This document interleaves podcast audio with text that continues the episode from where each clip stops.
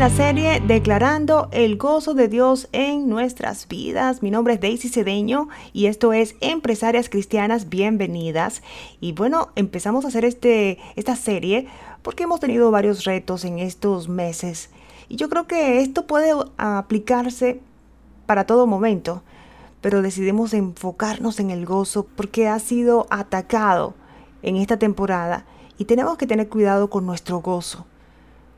La Biblia dice, regocijaos siempre, siempre. No dice cuando estés bien, cuando todo salga como tú quieres, cuando tengas buena comunicación con tus seres queridos.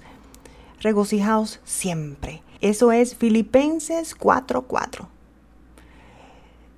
Siempre. Insisto.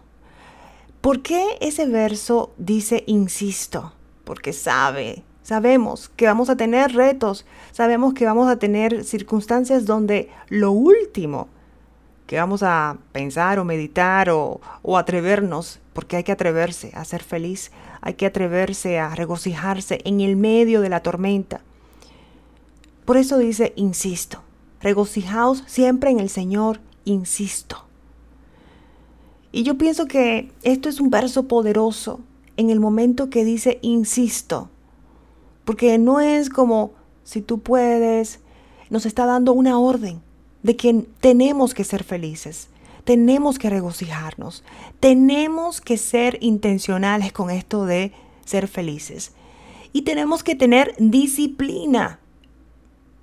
Tenemos disciplina en otras cosas, en otras no, pero cuando se trata de nuestro regocijo, nuestro gozo, nuestra alegría espiritual, es muy importante porque eso va a tocar todo, todo lo que hacemos en nuestras empresas, nuestros socios, nuestros empleados, nuestras relaciones, si trabajamos por nuestra cuenta, nuestros clientes. Todo eso lo vamos a proyectar en nuestro día a día. Así que Filipenses 4:4 es el verso de hoy. Regocijaos siempre en el Señor. Alégrense siempre en el Señor. Insisto, no es un pedido, no es que si por favor alégrate, no es que, ah, que si vamos a hacer eso, te vas a alegrar, que no, dice, insisto. Y yo insisto hoy y me lo aplico a mí también, porque no, no creas que, ah, porque sí, aquí estoy haciendo el, el podcast y el episodio, estoy siempre alegre. No, tengo que ser intencional. Tengo que a veces trabajar en mí, apartarme, ir a buscar el rostro de Dios, buscar de la Biblia, leer la Biblia, buscar, poner música, poner cosas que me obliguen y me motiven. Y dije que hay que atreverse a ser alegre porque hay momentos donde la misma sociedad, la misma vida, la misma, las relaciones que están a tu alrededor pueden decirte, pero ¿cómo te atreves a estar alegre en este momento? ¿Cómo te atreves a regocijarte? Entonces hay que hacer un trabajo tal vez un poquito más intenso en ese sentido.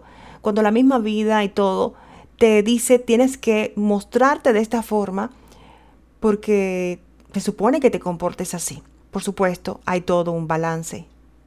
Pero recuerda que si estás buscando de Dios, que estás en una situación que tal vez es difícil, lo peor que puedes hacer es hundirte en la tristeza, hundirte en el desconsuelo.